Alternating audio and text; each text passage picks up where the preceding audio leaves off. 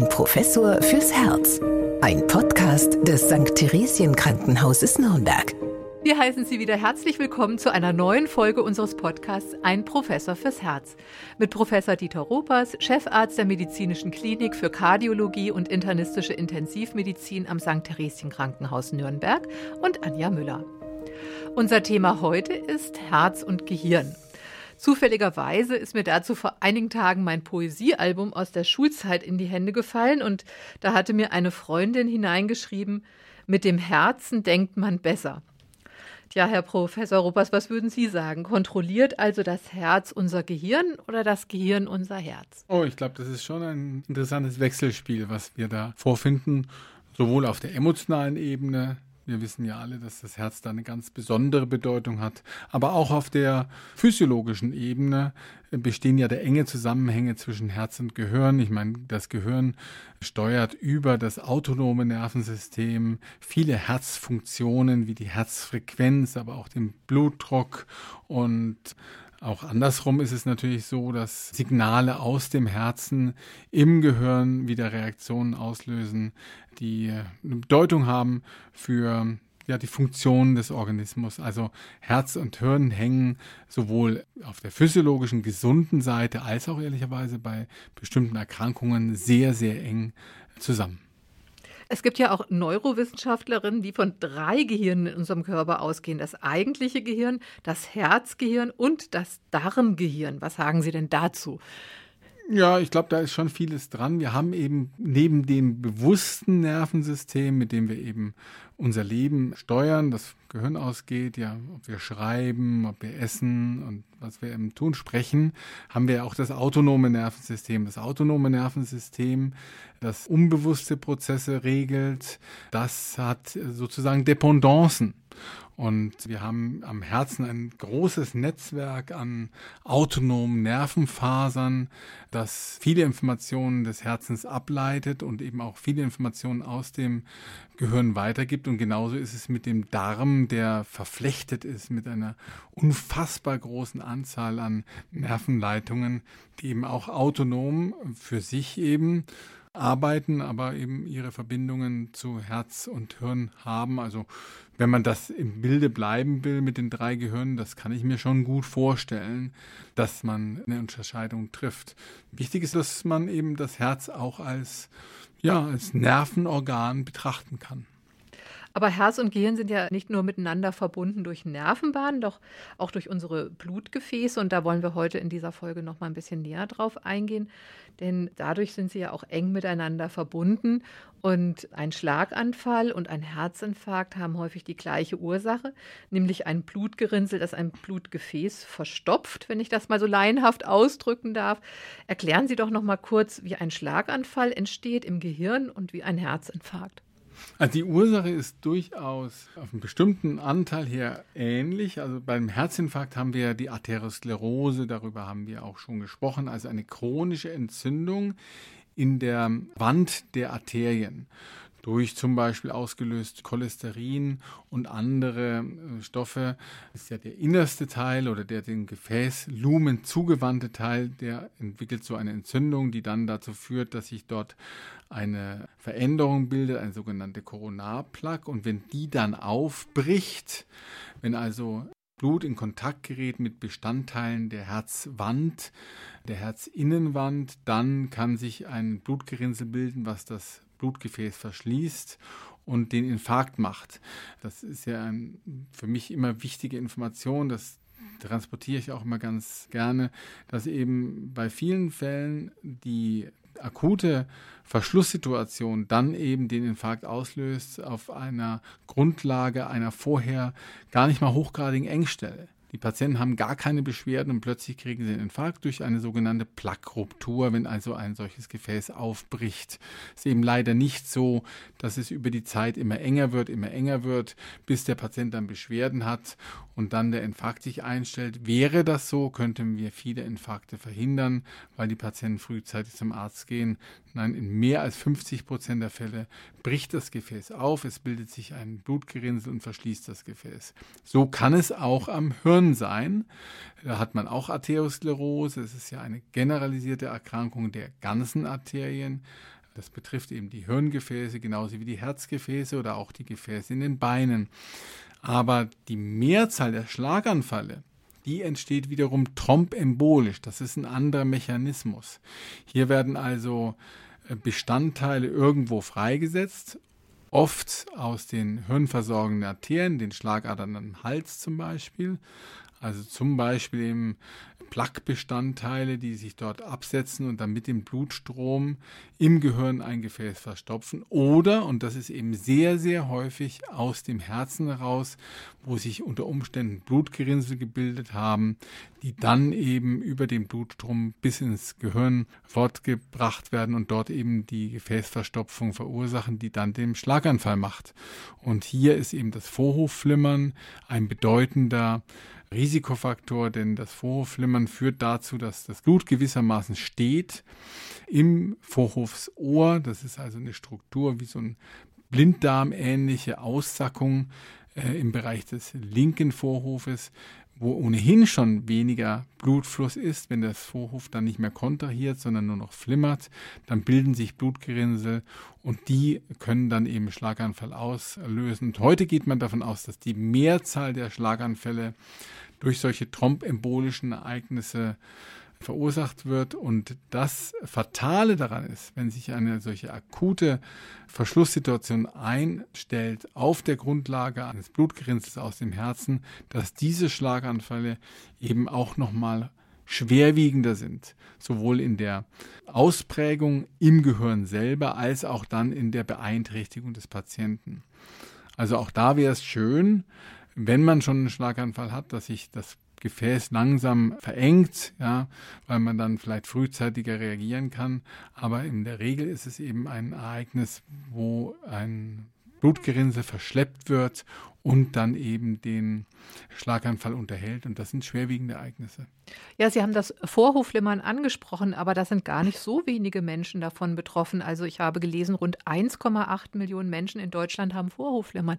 Das wären ja dann doch sehr viele. Das sind sehr viele und die Kunst ist eben, diese Patienten zu identifizieren, dass man die frühzeitig erkennt und dann eben mit einer blutverdünnenden Therapie die Entwicklung solcher Blutgerinnsel verhindert. Das nimmt man in Form von Tabletten ein. Früher gab es da das erkennen viele auch aus der Verwandtschaft, das sogenannte Markumar. Das war auch gefürchtet irgendwo, weil man schon wusste, wenn man das einnimmt, dann hat man ein erhöhtes Risiko für Blutungen, muss regelmäßig zum Arzt gehen, die Blutwerte kontrollieren. Das ist jetzt abgelöst schon seit 10, 15 Jahren durch modernere Medikamente, die eine geringe Halbwertszeit haben. Aber das ist erforderlich, dass man diese Medikamente einnimmt, um eben solche Schlaganfälle zu verhindern. Andersherum, wenn ein Patient einen Schlaganfall entwickelt hat, erst versorgt wird in der meistens neurologischen Klinik, dann gilt es natürlich zu erkennen, wo kommt eigentlich dieser Schlaganfall her. Und wenn man dieses Vorhofflimmern nicht detektiert hat durch ein entsprechendes EKG, dann sucht man intensiv danach. Also klassischerweise wird in solchen Kliniken während des stationären Aufenthaltes und auch danach in der Reha wiederholt Langzeit-EKG-Untersuchungen durchgeführt, wo man über 24, 48 oder 72 Stunden oder noch länger ein solches EKG ableitet, um eben zu sehen, ob der Patient vielleicht Vorhofflimmern hat, was er bisher gar nicht gemerkt hat, weil die Ursache für einen Schlaganfall eben so häufig auch Vorhofflimmern ist.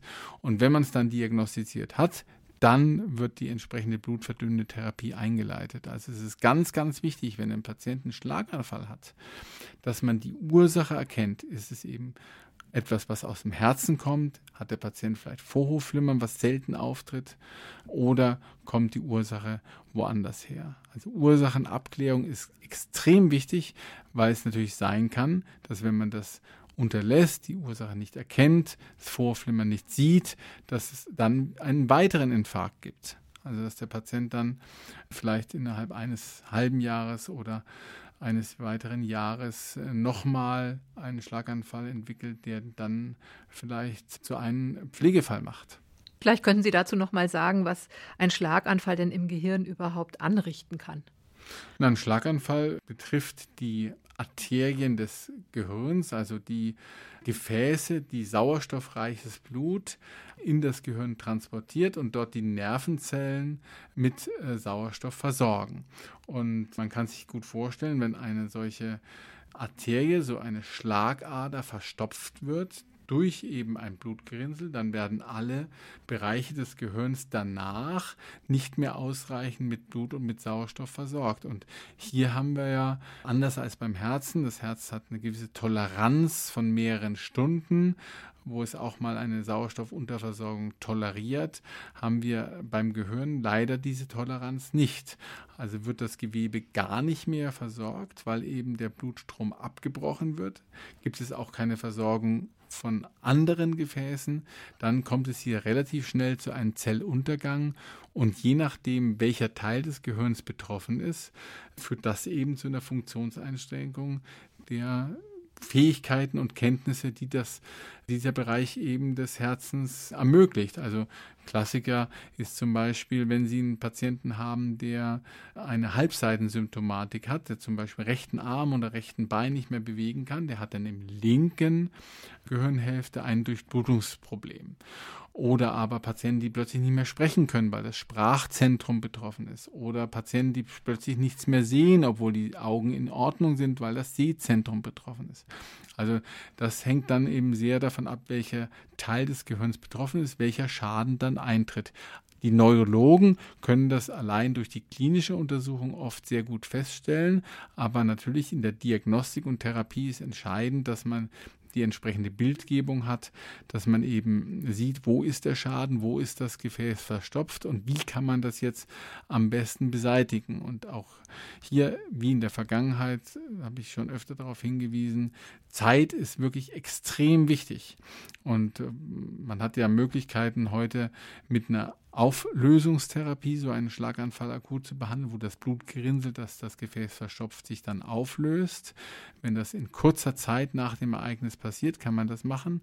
Und auch wie beim Herzen gibt es schon die Möglichkeit, mit Katheter ein solches Gefäß auch wieder zu öffnen. Es hängt an der Lokalisation des Verschlusses, also welches Gefäß betroffen ist. Wenn es nicht zu weit ist in der Peripherie des Gehirns, wenn das Gefäß nicht zu klein ist, kann man heute auch mit einem Katheter versuchen, einen solchen Verschluss wieder zu öffnen. Aber hier gibt es sehr strenge zeitliche Kriterien, die eben sehr, sehr schnell aufgebraucht sind. Das heißt, wenn immer ein Patient eine neurologische Störung entwickelt, ist es eben wichtig, dass er so bald wie möglich den Notarzt ruft, das Krankenhaus aufsucht, damit eine entsprechende Diagnostik und Therapie eingeleitet werden kann. Denn das Gehirn verträgt keine Sauerstoffunterversorgung. Vielleicht können Sie noch konkret mal ein paar Symptome aufzählen, die man bei so einem Schlaganfall beobachten würde. Da gibt es ja immer so den Klassiker, dann vielleicht treten schon erste Lähmungen auf oder auch so eine Gesichtslähmung. Was könnte man da beobachten? Genau, je nachdem, welches Gehirnanteil eben betroffen ist. Es gibt Patienten, die plötzlich nicht mehr sprechen können die aus dem ganz normalen Gespräch heraus plötzlich die Worte nicht mehr finden oder die eine nicht mehr verstehen, zwar kommt die akustische Information an, aber sie kann im Gehirn nicht mehr verarbeiten, wenn die plötzlich verwirrt sind. Und natürlich Lähmungserscheinungen. Sie haben den Gesichtsnerv jetzt angebunden, der Mundwinkel, der herunterhängt zum Beispiel, das Augenlid, was nicht mehr geschlossen werden kann. Oder eben wenn es ein besonders ausgeprägter Schlaganfall ist, auch mal die Bein- und Armlähmung auf einer Seite. Klassischerweise ist dann immer eine Seite betroffen. Und im Extremfall kann es auch sein, dass ein Patient bewusstlos ist. Wir sprechen ja die ganze Zeit über die Durchblutungsstörung als mögliche Form des Schlaganfalls, wenn ein Gefäß verstopft ist. Eine andere Form des Schlaganfalls ist aber die Hirnblutung. Also wenn ein Gefäß einreißt oder platzt, zum Beispiel bei einem Patienten, der eine Gefäßschwäche im Kopf hat, ein sogenanntes Aneurysma, wenn das platzt, kann es zu einer Hirnblutung kommen. Das Problem im Kopf hat Blut wenig Platz, ja, das verdrängt dann das Gehirngewebe und es kommt eben da zu neurologischen Störungen. Also dieser sogenannte hämorrhagische Schlaganfall ist ja auch noch eine Möglichkeit, wie sich ein Schlaganfall entwickelt. Das andere nennt man ischämischen Schlaganfall. Beides muss unterschiedlich behandelt werden. Aber diese hämorrhagischen Schlaganfälle, die kündigen sich meistens an durch schwere Kopfschmerzen, die der Patient plötzlich entwickelt. Also hier gibt es schon unterschiedliche Symptome, die eben dann auch die entsprechende Diagnostik und Therapie unterschiedlich ja, beeinflussen. Und könnte es auch sein, dass sich so ein Schlaganfall schon Tage vorher ankündigt? Ja, das kann auch sein. Es gibt ja auch, wenn sich Blutgerinnsel bilden, zum Beispiel im Herzen oder an den Herzklappen bei Entzündungen, dass sich da kleinere Blutgerinnsel ablösen, die dann eben vorübergehende neurologische Störungen machen. Und dann folgt eben eine größere neurologische Störung bei einem größeren Blutgerinnsel. Deswegen ist es eben wichtig, dass man neurologische Störungen immer abklärt. Es gibt ja unterschiedliche Graduierung. Also es gibt vorübergehende neurologische Störungen, das nennen wir TIA, transitorisch-ischämische Attacke heißt das im, im neurologischen Sprachgelauch. Das heißt, nach 24 Stunden ist die Symptomatik wieder weg. Und bei diesen Patienten, das ist gar nicht selten, da ist es eben wichtig, dass man auch als Arzt am Ball bleibt und diese Ursache genau überprüft und mögliche Herzerkrankungen zum Beispiel erkennt, weil das sind oft Warnsymptome für die Entwicklung eines sehr viel schwereren Schlaganfalls. Und Schlaganfall ist ja etwas, wovor wir alle zu Recht Angst haben, denn wir wollen ja weiterhin ein selbstbestimmtes Leben führen und nicht auf fremde Hilfe angewiesen sein nicht sprechen können, bettlägerig sein. Und wenn man eine solche neurologische kurzfristige Symptomatik einmal durchgemacht hat, ist es eben extrem wichtig, die Ursache dafür zu erkennen, um einen schweren Schlaganfall zu verhindern. Manchmal bleibt aber auch die Ursache von so einem Schlaganfall unklar. Gibt es da aber Vermutungen, warum der Schlaganfall trotzdem aufgetreten ist? Das ist eben häufig tatsächlich das Vorhofflimmern, das eben selten auftritt und dann eben durch diese Langzeit-EKG-Untersuchungen nicht erkannt wird. Hier ist es so, dass vor einigen Jahren ein EKG entwickelt worden ist, was man eigentlich im Grunde nur mit einem Mini-Eingriff unter die Haut platziert. Also das ist etwas, was je nach Anbieter nicht einmal eine Hautnaht erfordert. Der Eingriff dauert ungefähr 60 Sekunden. Das Gerät sieht aus wie solch ein Memory-Stick, den man am Computer zur Übertragung von Daten von einem Computer auf den anderen gerne mal nimmt. Ich glaube, jeder hat einen solchen Memory-Stick schon einmal gesehen. Das ist ganz klein und das bleibt bis zu drei Jahren eben unter der Haut und zeichnet die ganze Zeit das EKG auf, kann von außen abgelesen werden und gerade bei Patienten, die einen kryptogenen Schlaganfall haben, kryptogen sagen die Ärzte immer ganz gerne, wenn sie nicht wissen, wo der Schlaganfall herkommt oder die Ursache der Erkrankung ist, ja, da bietet sich solch ein Gerät an, weil man eben dieses Vorhofflimmern als gut behandelbare Ursache eines Schlaganfalls damit erkennen kann. Und da gibt es eben gute Daten, dass wenn man solch ein implantierbares EKG hat, dass das für die Erkennung von Rhythmusstörungen, die Schlaganfall machen, deutlich genauer ist als zum Beispiel das wiederholte Ableitungen von Langzeit-EKGs möchte doch mal wegkommen vom Schlaganfall und noch mal einen anderen Aspekt ansprechen in der Verbindung zwischen Herz und Gehirn, nämlich die Herzschwäche. Wie wirkt sich denn die aufs Gehirn aus? Ein schwer eingeschränkter Herzmuskel hat natürlich Mühe, den entsprechenden Blutdruck aufzubauen, damit das Gehirn ausreichend mit Blut versorgt ist. Das kann auch mal sein. Die Patienten sind dann halt chronisch unterversorgt. Das hat dann auch Folgen, die man zum Beispiel im Kernspin sehen kann. Dementielle Erkrankungen sind dann auch häufiger bei solchen Patienten, aber auch eben wieder die Wahrscheinlichkeit für Herzrhythmusstörungen und Herzrhythmusstörungen bedingte Schlaganfälle steigt auch an, wenn der Herzmuskel insgesamt geschädigt wird. Er wird größer, die Klappen äh, werden durch das Größerwerden undicht und das generiert wieder Herzrhythmusstörungen. Also Herz und Hirn hängen eben sehr, sehr eng miteinander zusammen und auch diese eben gemeinsame Form der Arterienerkrankung, der chronischen Entzündung, zeigt das ja auch an. Sowohl die Herzgefäße, die Herzarterien als auch die Gehirnarterien können ja gleichermaßen erkrankt sein und zeigen ganz genau an, wie das alles zusammenhängt. Und könnten diese Herzerkrankungen, die wir jetzt schon angesprochen haben, also beispielsweise auch die Herzschwäche, kann das auch die Ursache für Demenz sein? Ja, also die Wahrscheinlichkeit, dass sie eine kognitive Dysfunktion entwickeln, Also ein dementielles Syndrom steigt an, wenn Sie eine Herzschwäche haben. Das ist ein erheblicher Risikofaktor für Demenzerkrankungen, aber auch zum Beispiel eine über Jahrzehnte nicht gut eingestellte Bluthochdruckerkrankung führt zur Demenz. Das ist eben auch sehr gut belegt. Das Gehirn kann hohen Blutdruck in gewisser Weise ausfedern. Es versucht immer den gleichen Blutdruck in den Arterien irgendwie herzustellen. Das ist so eine autologe Regulation, wie wir das nennen. Aber wenn natürlich über Jahrzehnte der Blutdruck sehr, sehr hoch ist, dann kommen diese Regulationsmechanismen an ihre Grenzen. Gehirngewebe wird geschädigt und die Patienten entwickeln eine Demenz. Ja, wir haben ja auch schon in den vorangegangenen Podcast-Folgen immer wieder festgestellt, dass das Herz in, mit unseren Organen im gesamten Körper verbunden ist, jetzt zum Beispiel das Gehirn. Und daraus entwickeln sich ja auch immer neue Fachdisziplinen. Es gibt zum Beispiel die Neurokardiologen. Was machen die denn? Ja gut, die untersuchen die äh, Zusammenhänge zwischen Gehirn und Herz, Steuerungsmechanismen, die äh, da eine Rolle spielen. Auch wir haben ja über das autonome Nervensystem schon gesprochen, den Sympathikus, der uns so ein bisschen aktiver werden lässt, das Herz schneller schlagen lässt, kräftiger schlagen lässt, wenn wir vom Säbelzahntiger davonlaufen müssen. Das ist ja in der Evolution so entwickelt oder auch den Parasympathikus, der halt sich um die Erholungsphase auch des Herzens kümmert. Äh, solche Zusammenhänge werden da untersucht, die dann möglicherweise auch therapeutisch angegangen werden können, aber eben auch Zusammenhänge, die mit Folgen zu tun haben von Herzerkrankungen auf die Gehirntätigkeit und umgekehrt. Es ist eine relativ junge Disziplin, wo ich noch nicht genau abschätzen kann, wie sich das entwickelt. Überwiegend sind es Neurologen, die sich hier engagieren, die dann eben eine kardiologische äh, Zusatzqualifikation erwerben.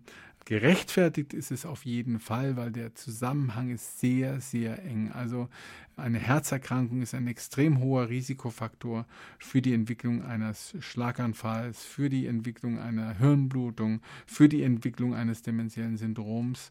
Und insofern ist hier sicherlich eine Lücke da, für die sich so eine Neurokardiologie, Kardioneurologie anbietet, wie es sich überhaupt auch in anderen Grenzbereichen immer mehr herauszeichnet, dass die Expertise in verschiedenen medizinischen Disziplinen, wenn man die zusammenführt, für die Patienten günstig ist. Wir haben ja schon über die Kardio-Onkologie gesprochen.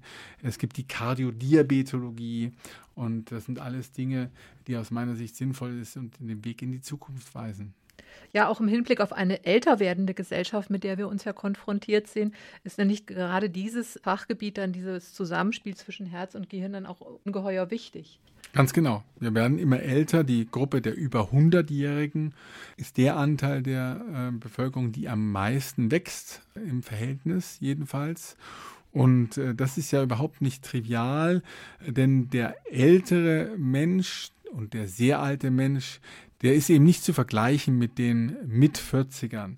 Und da gibt es ganz spezielle Überlegungen, wenn man zum Beispiel die Nierenfunktion sich betrachtet, die Verträglichkeit bestimmter Medikamente, die Interaktion zwischen den Medikamenten, die Ausstattung mit äh, Enzymen, die eben auch Medikamente verarbeiten, das alles spielt eine ganz große Rolle beim geriatrischen Patienten und dann kommt neurologische und kardiologische Probleme dazu. Also Spezialisierung lohnt sich auf jeden Fall, gerade weil wir eben auf eine immer ältere Bevölkerung zusteuern. Sie selbst haben ja auch schon mal eine Studie gemacht über 100-Jährige tatsächlich. Und haben Sie da vielleicht noch mal ein paar Tipps für uns aus dieser Studie heraus? Was machen denn 100-Jährige, um ihr Gehirn gesund und fit zu erhalten? Das ist immer eine Kardinalsfrage. Kann man tatsächlich zum Beispiel die Entwicklung einer kognitiven Dysfunktion dadurch verhindern, dass man sich geistig fit hält, dass man was weiß ich, Kreuzworträtsel löst, dass man äh, Bücher liest, dass man zu Vorträgen geht und Konzerten. Das ist immer noch umstritten und nicht ganz klar, ob man durch eine Forderung auch der kognitiven Funktion, ähnlich wie wir es ja beim Herzen auch immer wieder propagieren, dass wir sagen, man muss sich trainieren, man muss den äh, Muskulatur fit halten, man muss das Herz irgendwie ein wenig fordern, damit es auch gut funktioniert. Ob das beim Gehirn ganz genauso ist, ist ein bisschen umstritten, muss man sagen. Es gibt durchaus Beispiele, die zeigen, ja, regelmäßiges Schachspielen oder Sudoku lösen hilft, ja. Es gibt auf der anderen Seite aber auch genug Beispiele auch von Persönlichkeiten, wo man denkt, ja, das kann eigentlich nicht sein. Und trotzdem haben die ein dementielles Syndrom entwickelt. Schwierig. Aber für die Lebensqualität ist es sicherlich vernünftig, wenn man auch das Gehirn trainiert und sich die entsprechenden Aktivitäten erhält. Also es ist bestimmt kein Fehler. Ob man eben damit dementiellen Entwicklungen entgegentreten kann, weiß man nicht, wenn sie schicksalshaft auftreten. Aber klar behebbare Ursachen wie zum Beispiel Bluthochdruckerkrankungen oder eben Risikofaktoren für Durchblutungsstörungen im Kopfbereich, wenn man das angeht, das ist sicherlich kein Fehler. Aber das schicksalshafte Entwickeln einer Demenz mit geistigem Training zu verhindern, das ist im Augenblick noch Stand der Forschung. Ja, aber es schadet sicherlich nicht, sich auch bis ins hohe Alter eine gewisse Neugier zu erhalten. Und wir hoffen, dass wir auch jetzt mit dieser Podcast-Folge auch Ihre Neugierde geweckt haben, sich mal mit anderen Themen zu beschäftigen rund ums Herz, diesmal Herz und Gehirn. Und wir würden uns freuen, wenn Sie auch das nächste Mal wieder einschalten. Von mir alles Gute. Bis zum nächsten Mal. Ein Professor fürs Herz. Ein Podcast des St. Theresien Krankenhauses Nürnberg.